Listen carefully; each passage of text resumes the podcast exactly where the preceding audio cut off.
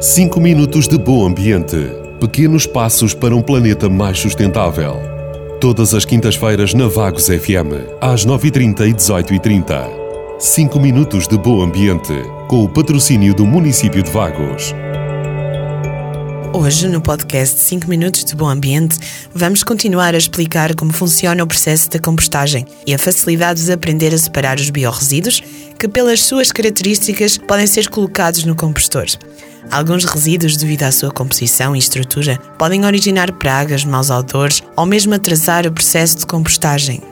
Aprenda de uma maneira simples quais são os biorresíduos que deve evitar de colocar no compostor, tais como restos de carne, peixe e marisco, laticínios e gorduras, resíduos de plantas tratadas com produtos químicos, cinzas de carvão, plantas doentes ou infestadas com insetos.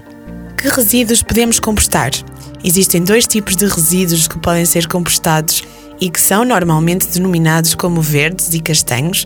Esta classificação está de acordo com o teor de umidade e a quantidade de nutrientes, em que resíduos, os verdes, são os mais ricos em azoto e são geralmente mais úmidos.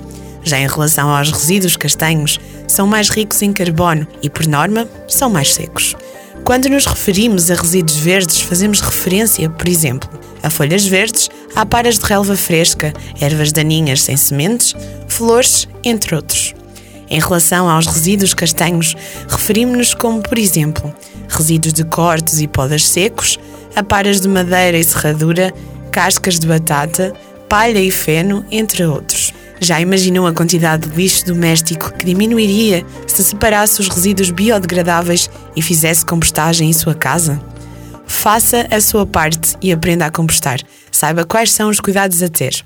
No processo de compostagem, os principais cuidados a ter são, nomeadamente, o controle da umidade e o arejamento. Para controlar a umidade no compostor, pegue os resíduos a compostar com a mão e esprema. Se verificar que caem pingos, é porque está demasiado úmido, o que significa que precisa de juntar resíduos castanhos. Estes vão contribuir para a absorção do excesso de água acumulada. Mas se por outro lado constatar que está demasiado seco, então precisa de acrescentar ao composto resíduos verdes e água. Já em relação ao arejamento no composto, deve-se certificar que remexe pelo menos uma vez por semana a pilha da compostagem.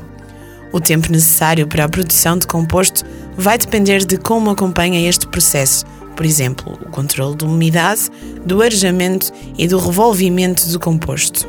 Quando pronto, o composto vai permitir melhorar as características do solo e diminuir, consequentemente, a utilização de fertilizantes químicos e de água. Este pode ser aplicado em vasos, floreiras, sementeiras, hortas, quintais e jardins. Para a semana, vamos continuar a falar sobre esta temática. Portanto, não se esqueça de compostar para o ambiente melhorar. Até para a semana! 5 minutos de bom ambiente. Pequenos passos para um planeta mais sustentável. Todas as quintas-feiras na Vagos FM, às 9h30 e 18h30. 5 minutos de bom ambiente, com o patrocínio do município de Vagos.